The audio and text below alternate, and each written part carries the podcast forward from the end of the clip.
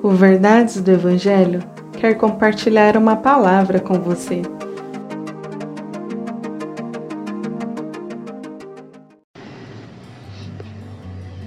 Salmos 19, verso 1 Os céus proclamam a glória de Deus, o firmamento demonstra a habilidade de suas mãos. Que texto lindo, não é? Porém, pode surgir uma pequena dúvida como os céus podem declarar a glória de Deus? Bom, você já olhou para os céus e se perguntou como tudo isso foi criado?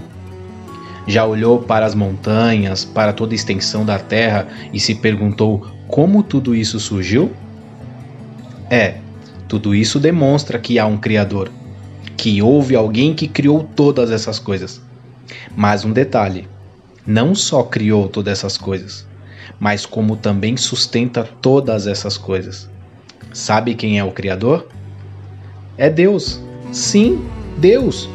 Gênesis capítulo 1, verso 1 nos diz que no princípio criou Deus os céus e a terra. Deus, ele é o autor de toda a criação. E a própria criação proclama a sua glória.